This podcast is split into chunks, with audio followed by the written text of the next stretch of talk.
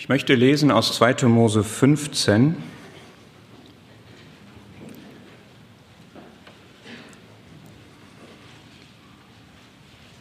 Den Vers 11.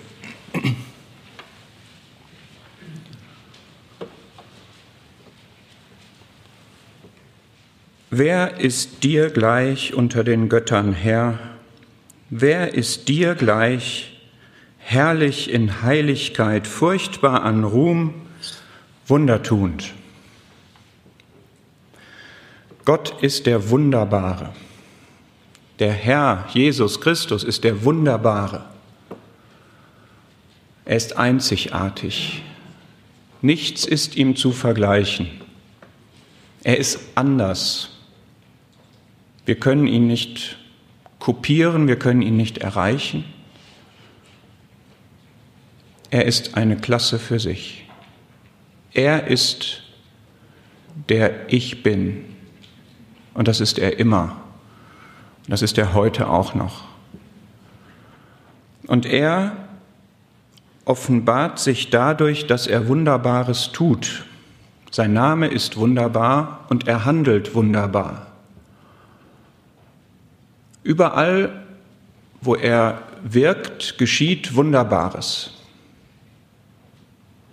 Einzigartiges, etwas, was unsere Möglichkeiten übersteigt, was wir nicht können. Sein Kennzeichen ist, wunderbar zu sein. Seine Handschrift sieht man daran, dass Wunderbares geschieht, was das Natürliche überschreitet. Das ist Gott. Er ist jenseits dessen, was unsere Möglichkeiten, was unsere Fähigkeiten sind.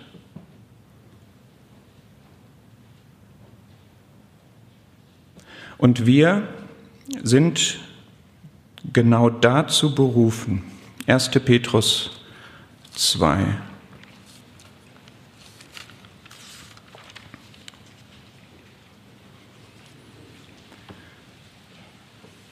1. Petrus 2, Vers 9.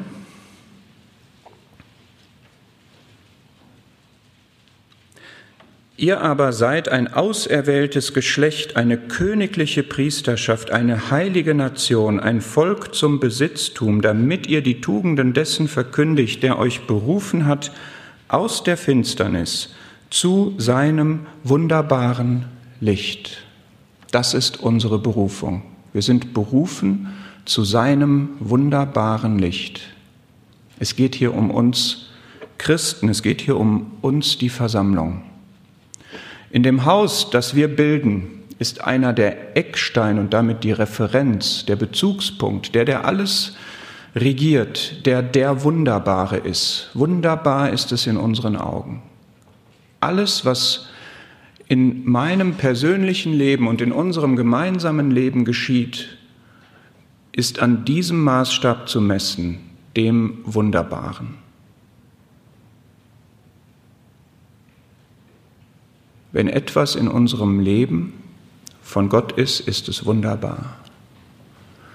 Wenn etwas in unserem Leben nicht wunderbar ist, ist es nicht von Gott.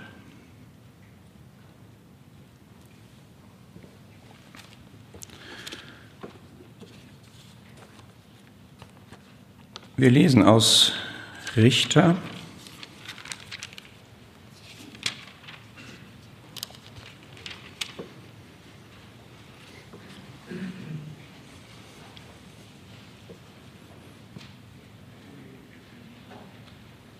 Aus Richter 6.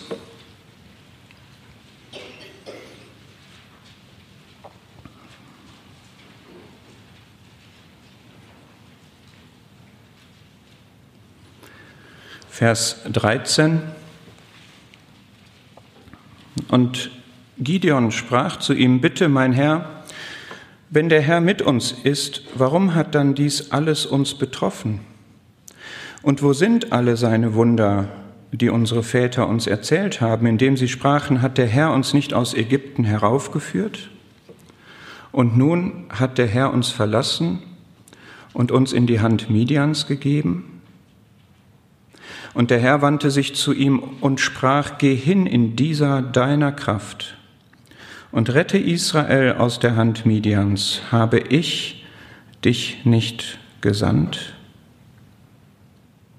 Und er sprach zu ihm, Bitte, mein Herr, womit soll ich Israel retten? Siehe, mein Tausend ist das Ärmste in Manasse und ich bin der Jüngste im Haus meines Vaters. Und der Herr sprach zu ihm, Ich werde mit dir sein, und du wirst Midian schlagen wie einen Mann.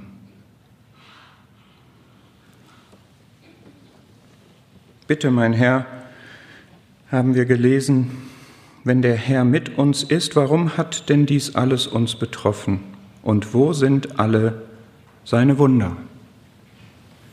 Wo sind alle seine Wunder?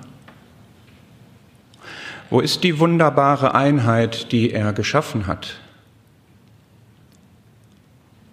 Als er die Versammlung gebildet hat. Man sieht sie nicht. Wo ist die wunderbare Kraft des Evangeliums, wo sich Tausende bekehren? Nicht unter uns. Wo ist die wunderbare Liebe, die in unsere Herzen ausgegossen ist und an der die Menschen erkennen, dass wir die Jünger Jesu sind? Wo ist die wunderbare Kraft des Geistes, die jemanden dazu führt, das Materielle zu geben und all sein Leben auf eine Karte, nämlich auf die Christuskarte zu setzen? Wo ist die wunderbare Heiligkeit und Reinheit, die uns durchdringt und in unserem Leben heiligt und uns immer Christus ähnlicher macht.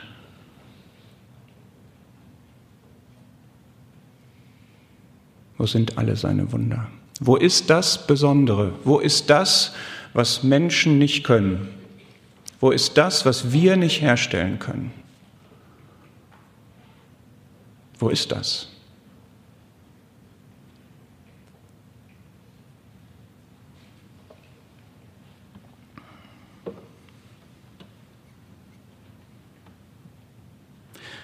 Sehnst du dich danach? Möchtest du das haben? Möchtest du das in deinem Leben, in unserem Leben haben als eine Realität? Nicht nur ein bisschen, nicht nur Anflüge davon, nicht nur Situationen, wo das so ist und in anderen ist es nicht.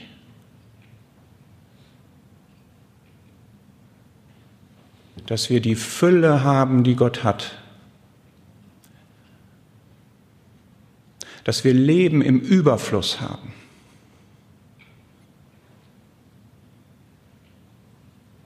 Möchtest du das? Möchten wir das?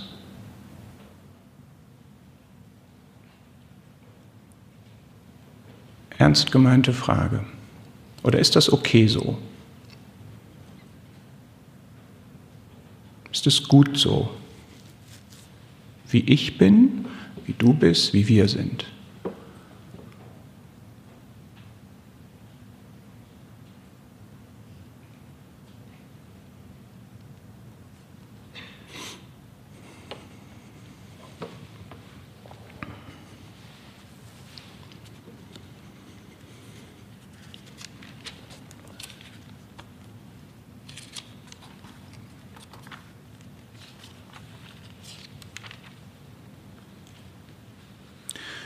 Jeremia 6.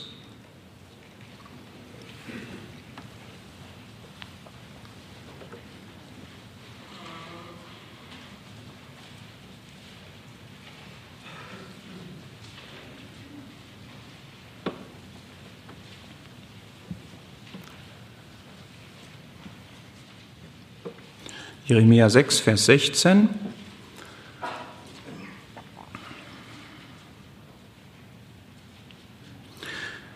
So spricht der Herr, tretet auf die Wege und seht und fragt nach den Pfaden der Vorzeit, welches der Weg des Guten sei, und wandelt darauf, so werdet ihr Ruhe finden für eure Seelen. Aber sie sprechen, wir wollen nicht darauf wandeln.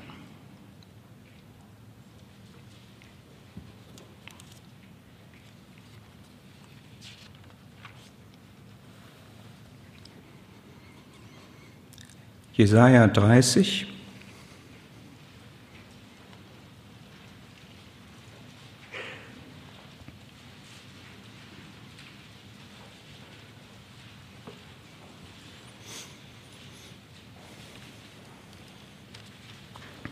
Vers 15. So spricht der Herr, Herr, der Heilige Israels. Durch Umkehr und durch Ruhe würdet ihr gerettet werden, im Stillsein und im Vertrauen würde eure Stärke sein, aber ihr habt nicht gewollt.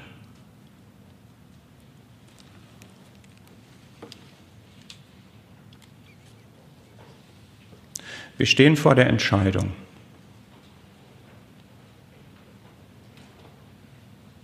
Wollen wir oder wollen wir nicht?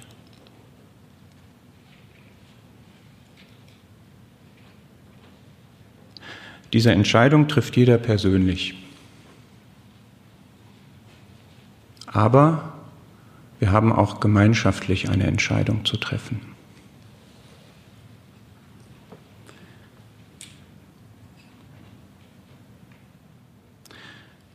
Wenn wir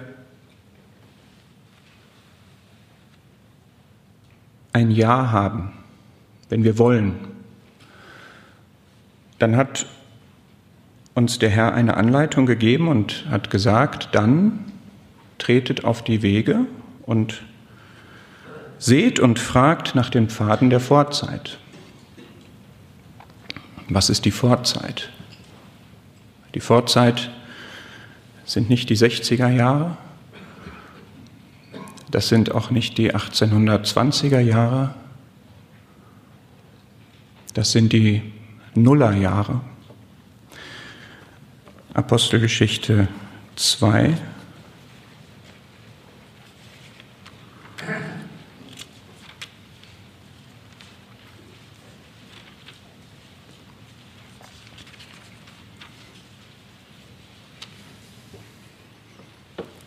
Apostelgeschichte 2, ab Vers 42.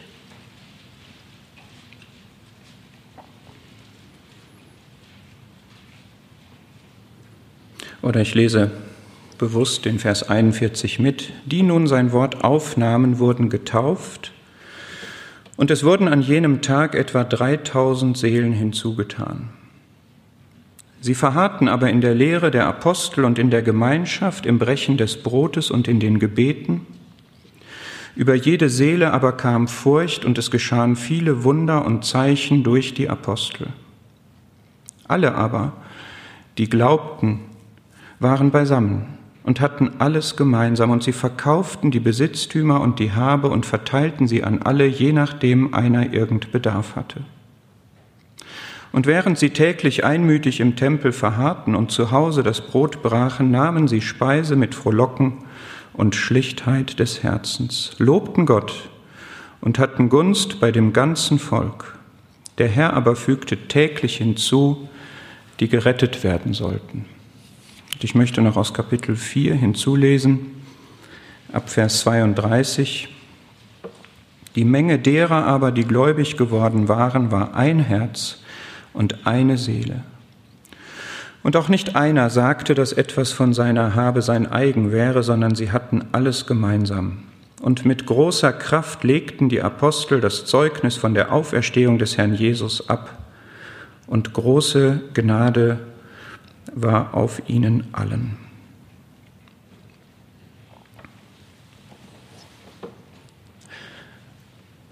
Das sind praktisch betrachtet die Wege der Vorzeit.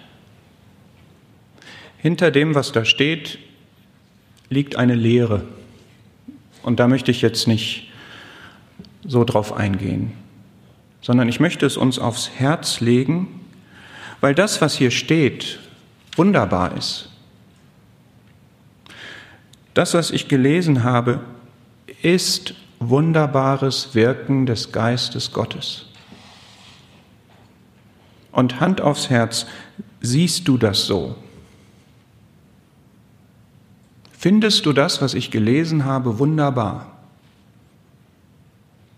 Findest du das, was ich gelesen habe, niedlich, romantisch, naiv oder findest du das wunderbar? Ist das für dich eine ungesunde, unbesonnene Euphorie oder ist das für dich Wirken des Geistes Gottes?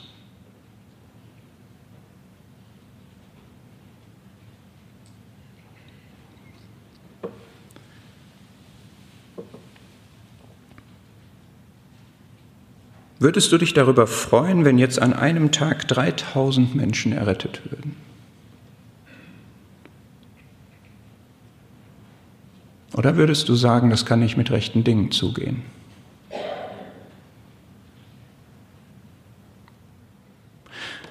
Wo sind die, die gesandt sind, um die Botschaft zu verkündigen? Denn ohne Botschaft gibt es die Buße nicht dass 3000 Menschen sich bekehren. Es ist für uns ja schon spektakulär, wenn letztes Jahr in Schwerin 20 Personen bekehrt wurden. Das ist ja einzigartig.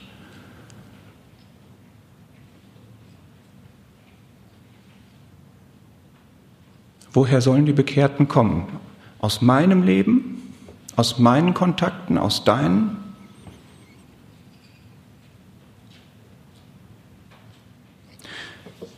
Verharren wir in der Lehre der Apostel. Wir hatten gestern das Thema, das Wort Gottes, die Autorität des Wortes Gottes. Ist das, was wir entscheiden, basiert auf die Lehre der Apostel?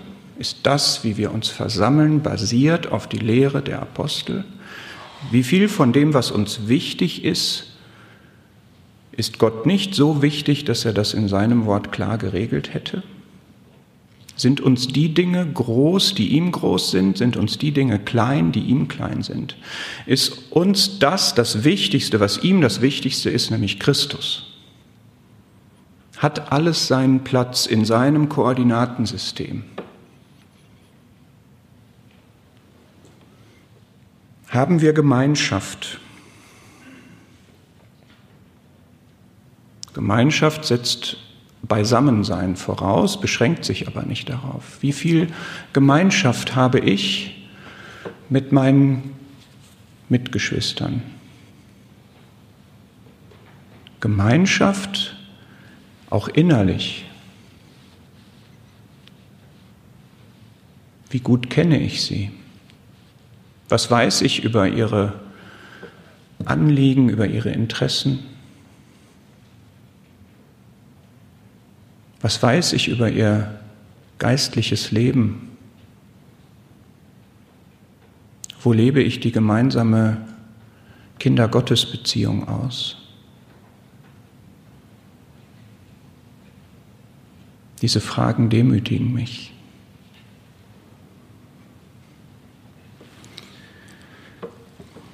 Verharren wir im Brechen des Brotes, das tun wir, denke ich aber hat es den Platz, den es für Gott hat? Brechen wir vielleicht manchmal das Brot, obwohl wir Streit haben? Drücken wir die Einheit aus, ohne eins zu sein?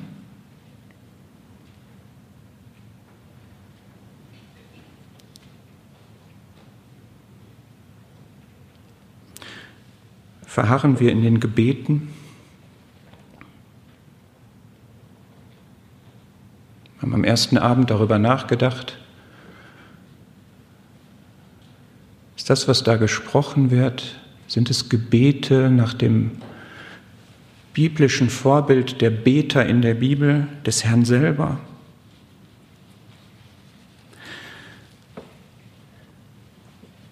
Haben wir Gottes Furcht Vers 43. Ist Gott das Wichtigste für uns oder welchen Platz haben Menschen neben Gott oder zwischen uns und Gott? Welchen Platz hat mein Ego gegenüber Gott? Wo geschieht Wunderbares in meinem Leben, in unserem gemeinsamen Leben? Dinge, von denen wir anderen erzählen können, um sie dadurch zu überzeugen, dass Gott wirklich lebt.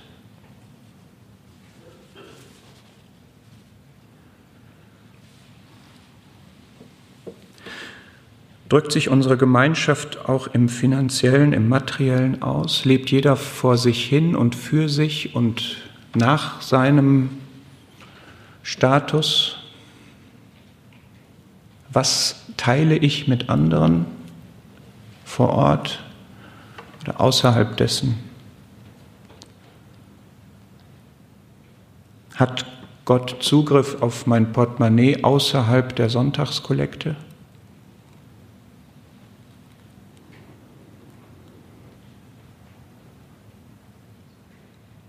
haben wir eine Sonntagsgemeinschaft oder eine Mittwochs- und Sonntagsgemeinschaft oder haben wir Gemeinschaft auch sonst? Haben wir Zeit füreinander? Haben wir Zeit miteinander? Hat Gott Zugriff auf meine Freizeit? Wenn wir zusammen sind, sind wir frohlockend zusammen. Weißt du, wie frohlocken geht? Ich mache das jetzt nicht vor. Es ist eher so ein gequältes Zusammensein vielleicht manchmal.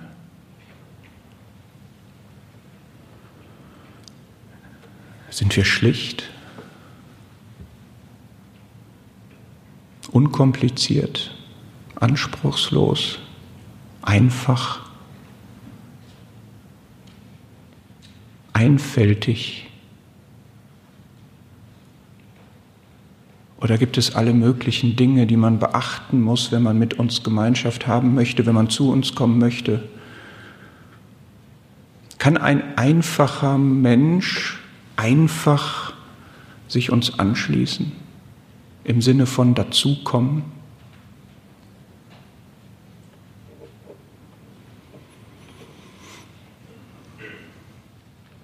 loben wir Gott außerhalb der Sonntagmorgenstunde? Loben wir Gott, wenn wir beisammen sind? Welche Rolle spielt Gott, wenn wir beisammen sind? Geht es um ihn? Geht es um das Wichtigste, was wir haben? Geht es um das, was unsere Identität ist? Geht es um das, was unser Lebensinhalt, Ziel und Sinn ist? Was erwartet, dass wir ihn loben?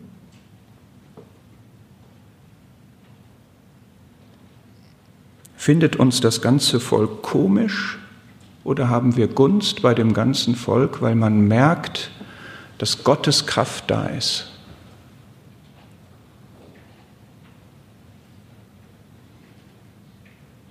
Der Herr fügte täglich hinzu, die gerettet werden sollten.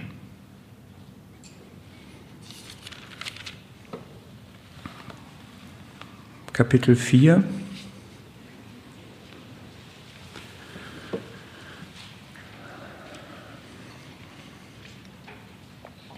Die Menge derer, die gläubig geworden waren, war ein Herz und eine Seele.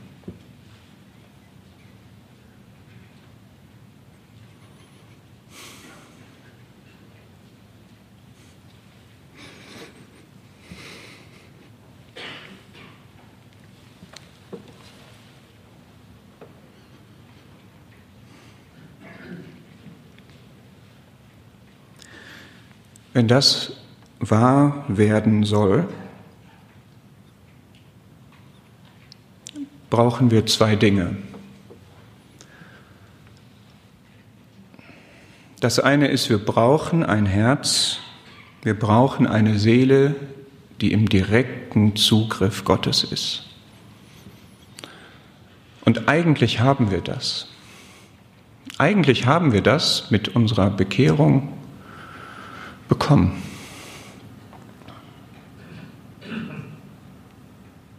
Das heißt, wenn das nicht der Fall ist, dann haben wir, ich, etwas falsch gemacht. Wenn wir nicht einmütig sind, wenn wir nicht eines Sinnes sind, wenn wir nicht dasselbe denken, wie es der Philipperbrief sagt, dann machen wir etwas falsch.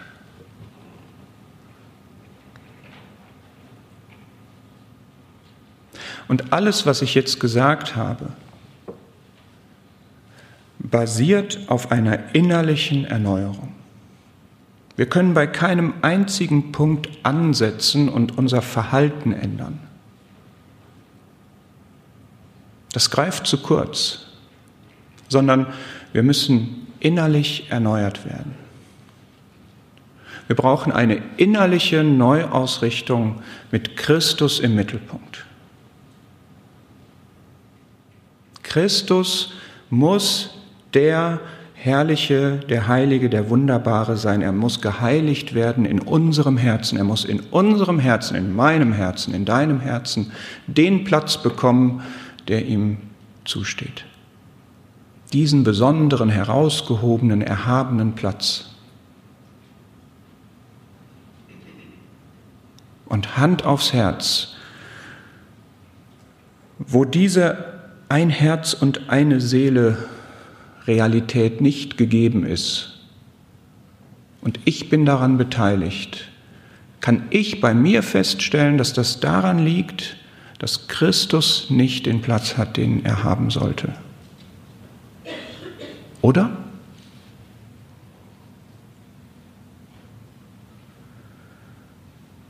Das Zweite ist,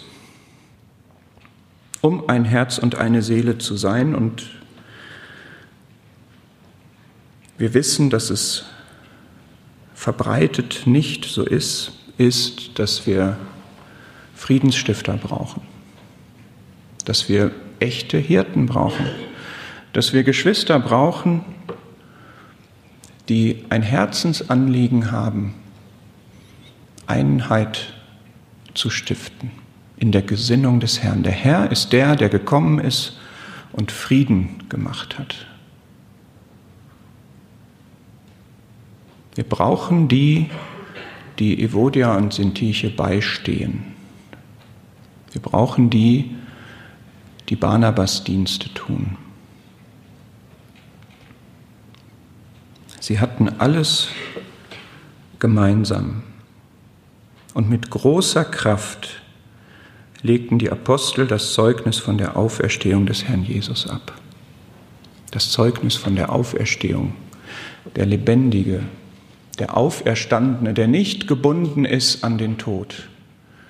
Wenn wir Tod empfinden, wenn wir Leblosigkeit empfinden, dann wissen wir, dass der Herr die Macht des Todes gebrochen hat, dass er auferstanden ist, dass er lebt und dass er vom Himmel her wirkt, aus der Herrlichkeit, als der Auferstandene.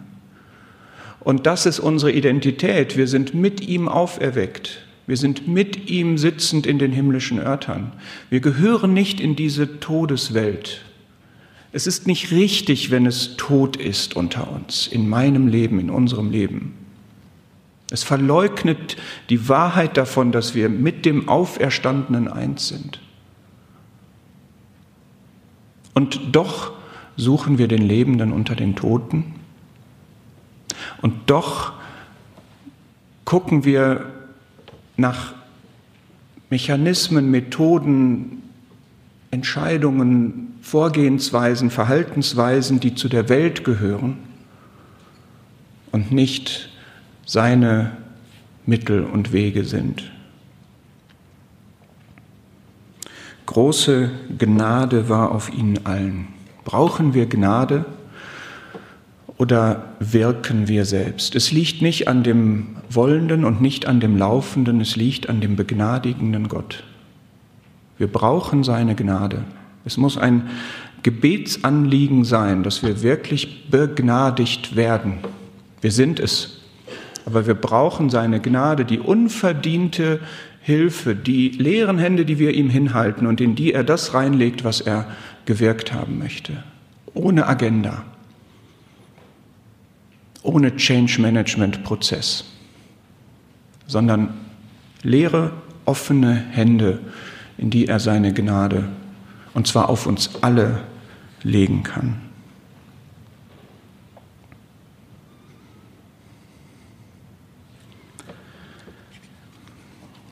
noch einmal aus Jesaja.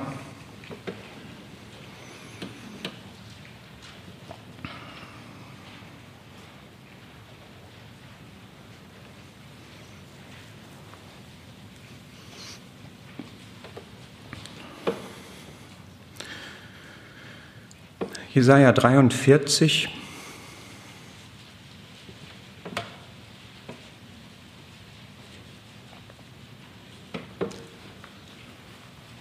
Vers 18. Erinnert euch nicht an das Frühere und über die Dinge der Vorzeit sind nicht nach. Siehe, ich wirke Neues. Jetzt sproßt es auf. Erkennt ihr es nicht? Ja, ich mache durch die Wüste einen Weg, ströme durch die Einöde.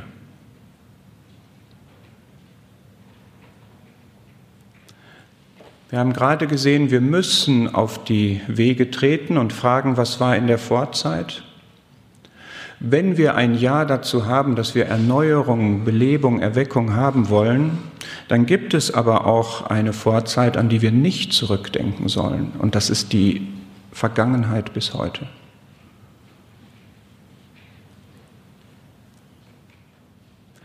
Wenn wir uns entscheiden, Dinge zu ändern, dann sollten wir, nachdem wir Buße getan haben, nicht zurückblicken.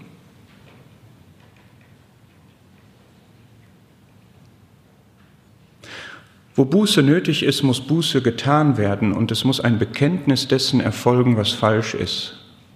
Aber wenn es einen Neuanfang gibt, dann ist das Alte vergangen. Und dann ist alles nur die Frage, wirkt das der Herr? Ist das, was wir machen, vom Herrn gewirkt? Unabhängig von dem, was war. Alles, was er wirkt, ist immer gut. Das ist die entscheidende Frage. Ist es von ihm?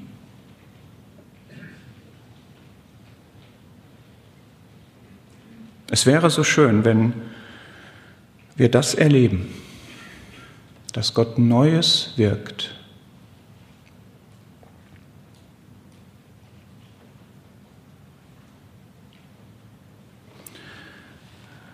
Sacharja 4.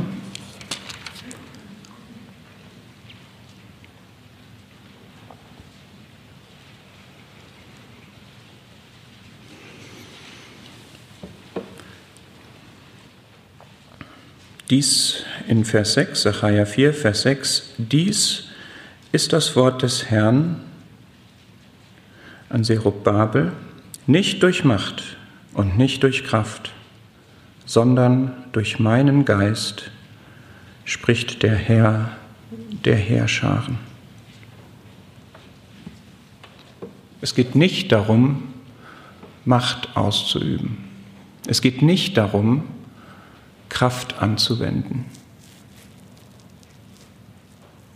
Keine menschliche Macht, keine menschliche Kraft, kein Umsturz, kein, keine Rebellion, keine Anti-Aktion. Es geht um seinen Geist. Es geht um das, was Gottes Geist wirkt. In Menschen, die sich dem Wirken des Geistes öffnen. Hast du Angst davor?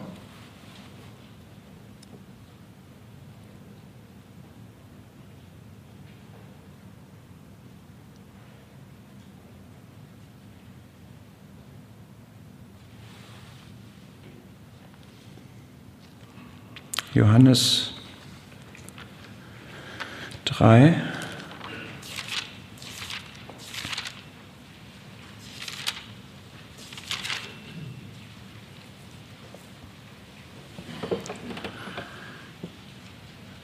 Vers 8.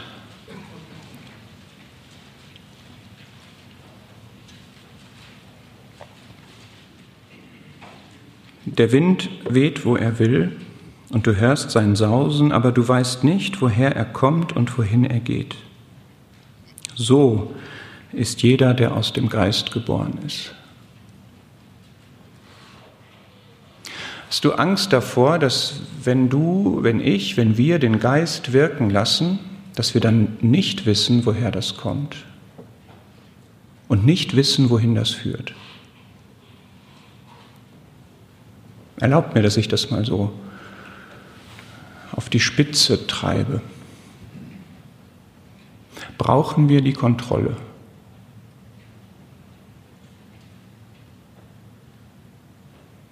Müssen wir die Dinge in der Hand haben.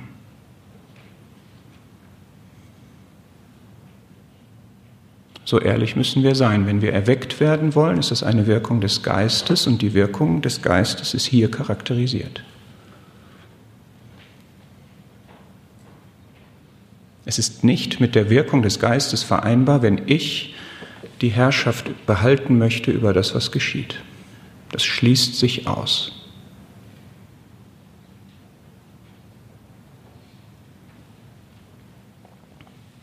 Aber können wir denn nicht darauf vertrauen, dass Gottes Geist immer das Gute, immer das Göttliche wirkt?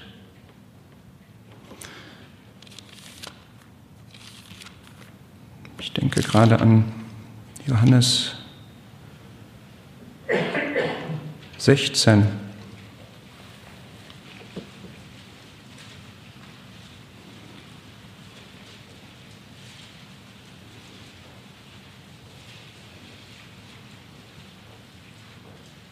Vers 14.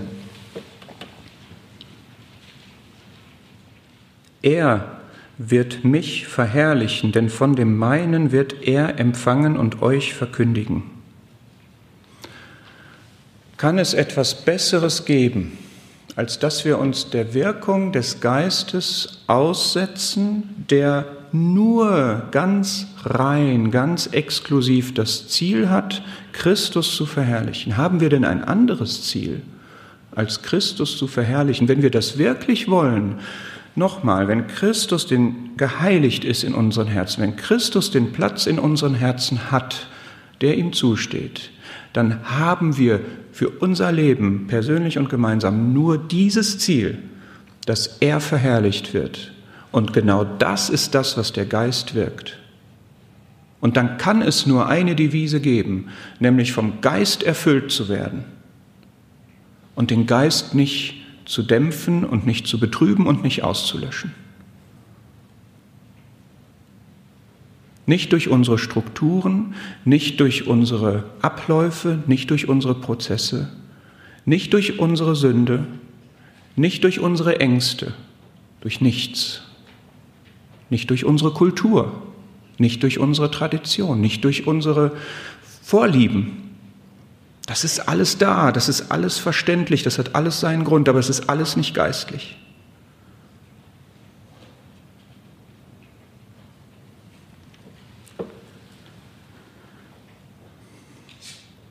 Hast du Vertrauen, dass wenn wir, wenn ich, wenn du, wenn wir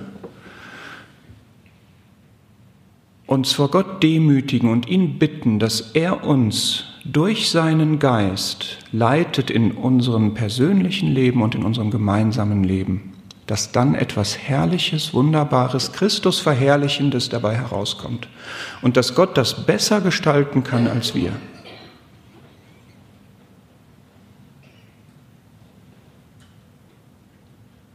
Hast du für dein persönliches Leben diese Entscheidung getroffen, dass du dich der Leitung des Geistes in allem immer anvertrauen möchtest. Was kann dich zu so einer Entscheidung bringen? A, die Erkenntnis Gottes, dass er absolut vertrauenswürdig ist. Und B, die Erkenntnis meiner selbst, dass ich noch nicht mal mir selbst trauen kann.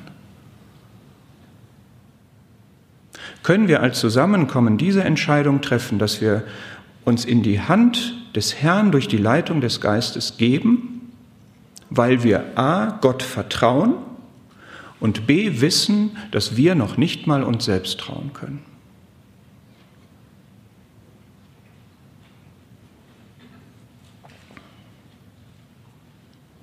Der Geist ist dazu da, Das klingt immer so instrumental, aber das ist seine Bestimmung, sein, seine Funktion, das ist sein Wesen, dass er Christus verherrlicht. Und der Geist ist immer in Einklang mit der Schrift. Wir müssen keine Angst davor haben. Wenn wir Geist erfüllt sind, wenn der Geist unter uns wirkt, dann wird er uns helfen bei Meinungsverschiedenheiten, die entstehen. Die sind aber auch schon da. Dann wird er uns helfen, besonnen zu sein. Denn besonnen ist genau der Zustand, wo der Geist allen Einfluss auf uns hat und nichts anderes. Dann wird er uns zur Hilfe kommen bei Fragen der zeitlichen Abläufe, weil er für alles seine Zeit hat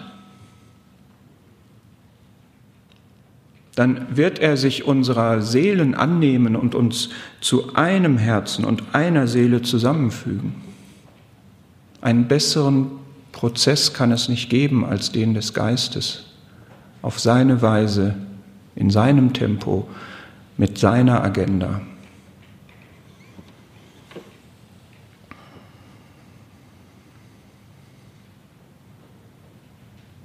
Ich möchte noch auf einen zweiten Punkt eingehen im Zusammenhang mit dem Geist, und zwar aus Epheser 4.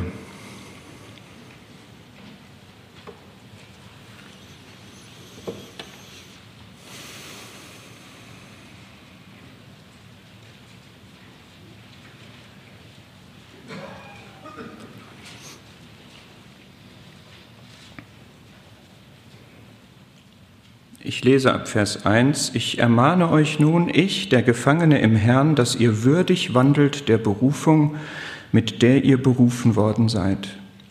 Mit aller Demut und Sanftmut, mit Langmut, einander ertragend in Liebe, euch befleißigend, die Einheit des Geistes zu bewahren in dem Band des Friedens.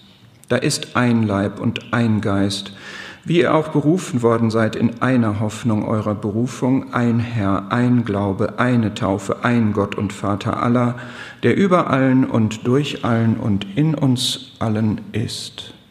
Jedem Einzelnen aber von uns ist die Gnade gegeben worden nach dem Maß der Gabe des Christus. Ein großes Anliegen des Geistes ist die Einheit. Er hat die Einheit des einen Leibes bewirkt. Wir sind in einen Leib getauft.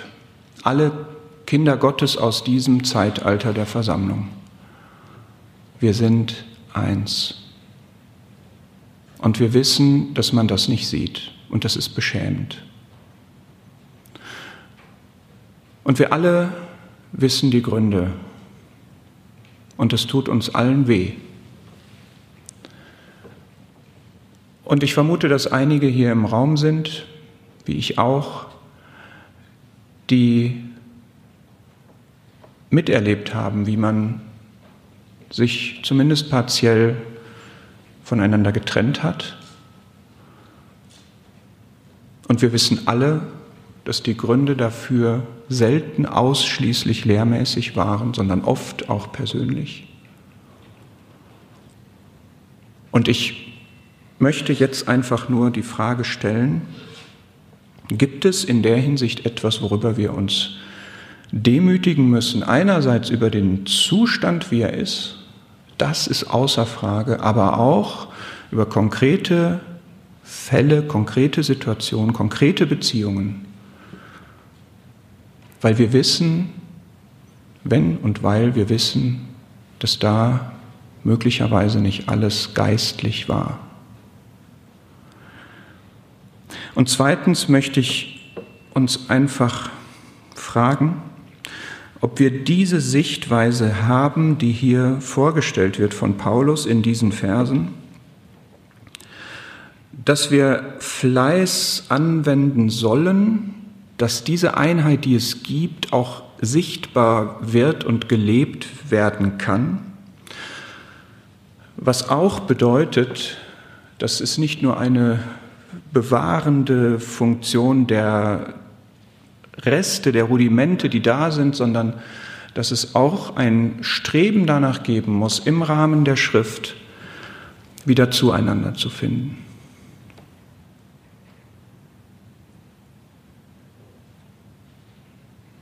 Und auch das setzt voraus eine Herzenshaltung, die hier beschrieben wird. Und ich möchte einfach kurz noch vorstellen, was diese Verse 4 bis 6 uns sagen. Diese Verse 4 bis 6 betonen das, was uns eint. Sie weisen uns darauf hin, dass wir, egal in welchem Zusammenkommen, Gemeinde oder was auch immer wir sind, national, international, dass wir ein Leib sind und dass es keine mehreren gibt. Dass wir einen Geist haben, nicht nur durch einen Geist gestiftet sind, sondern dass der Geist, den wir haben, derselbe ist. Der mit all der Fülle seiner Wirkungen in jedem Glied des Leibes wirkt. Die Erscheinungsformen sind unterschiedlich. Es gibt Verschiedenheiten der Gaben, es gibt Verschiedenheiten der Wirkungen, aber es ist ein und derselbe Geist. Es gibt keinen Unterschied. Die Frage ist, ob und wie man ihn wirken lässt. Wir haben eine Hoffnung. Wir werden alle in der Herrlichkeit eins sein bei dem Herrn. Ist es nicht ein Ziel, dass das jetzt auch schon möglichst weitgehend so sein soll? Wir haben einen Herrn. Es ist derselbe Herr. Es gibt nur den einen. In einer anderen Gemeinde hat man keinen anderen Herrn. Wir haben einen Herrn, der unterschiedliche Aufträge gibt, der unterschiedlich respektiert wird, dem es unterschiedlich gelingt, in Anführungszeichen, unser Leben zu kontrollieren. Aber es ist der eine Herr. Es ist der eine Glaube, für den mein Bruder, meine Schwester eintritt wie ich. Es ist der eine rettende Glaube. Wenn wir ihn nicht alle hätten, wären wir nicht Bestandteil des einen Leibes. Wir haben eine Taufe, die uns unterscheidet von der unchristlichen Welt. Wir haben eine Jüngerschaft, die wir unterschiedlich ernst nehmen vielleicht. Wir haben einen Gott, und Vater, wir sind alle Kinder Gottes. Ist das Besinnen auf die einenden Dinge hilfreich, um zu dem zu gelangen, was Christus will und wofür er gestorben ist und woran man uns auch erkennen soll in der Welt? Was ist das für ein Zeugnis, dass wir nicht eins sind? Und auch das, das ist schmerzhaft, das ist schwierig, das ist vielleicht aussichtslos, sagst du. Aber kennen wir nicht den wunderbaren Gott? Haben wir nicht Wunder erlebt? Merken wir nicht, dass Gott Erweckung wirkt?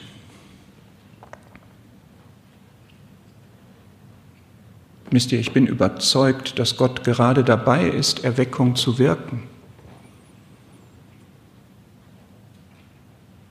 Ja, wir haben einen traurigen Zustand, aber es gibt viel,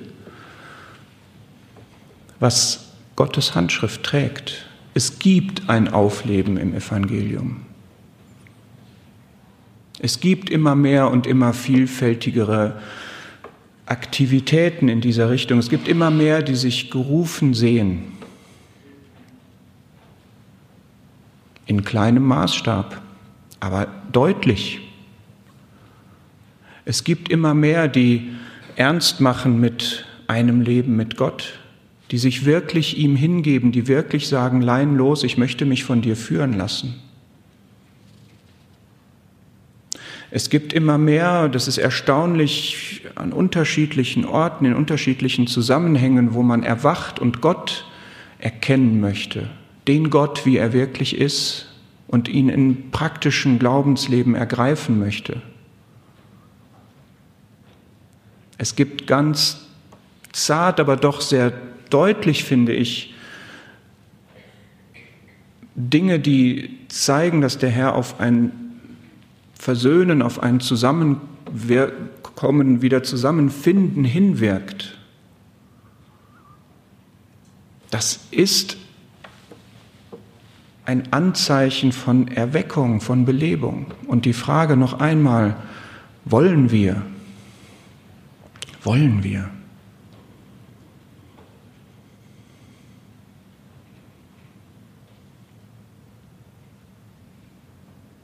Ist es uns das wert? Wir müssen dafür etwas aufgeben.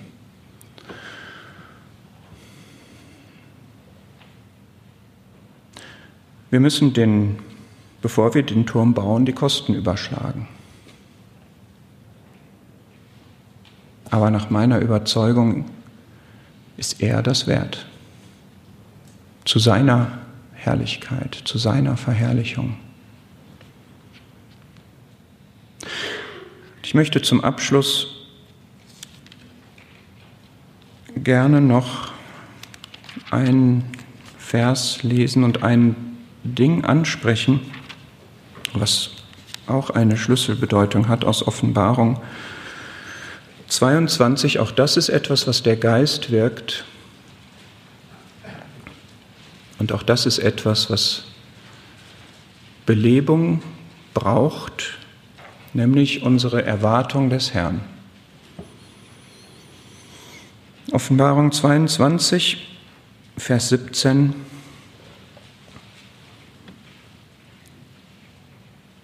Und der Geist und die Braut sagen, komm.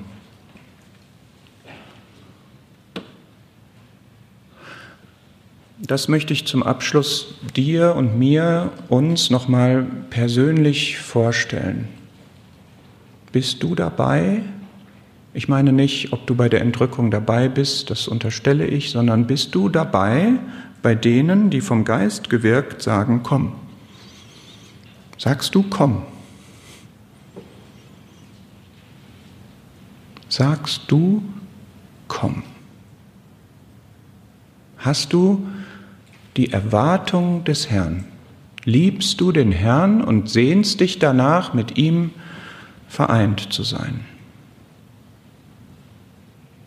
Auch das ist etwas, was die ersten Christen hatten. So sehr hatten, dass manche gesagt haben, ich brauche hier gar nicht mehr zu arbeiten, das ist, steht unmittelbar bevor, es lohnt sich nicht. Wenn du diese Erwartung hast, dann prägt das dein Leben.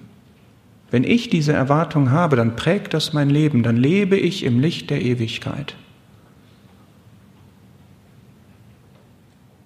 Dann dreht sich alles um den Herrn. Dann hat er den Platz in meinem Herzen. Dann hat er ihn.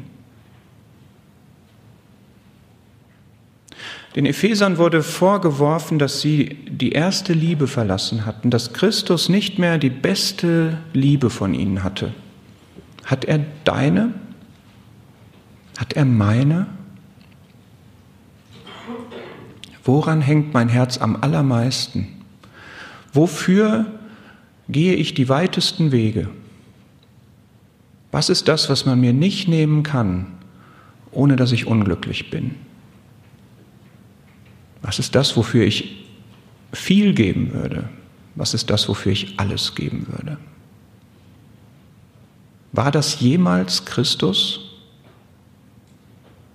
in meinem Leben, in deinem Leben? Gab es jemals diese erste Liebe in meinem Leben, in deinem Leben? Wann war das? Ist das jetzt?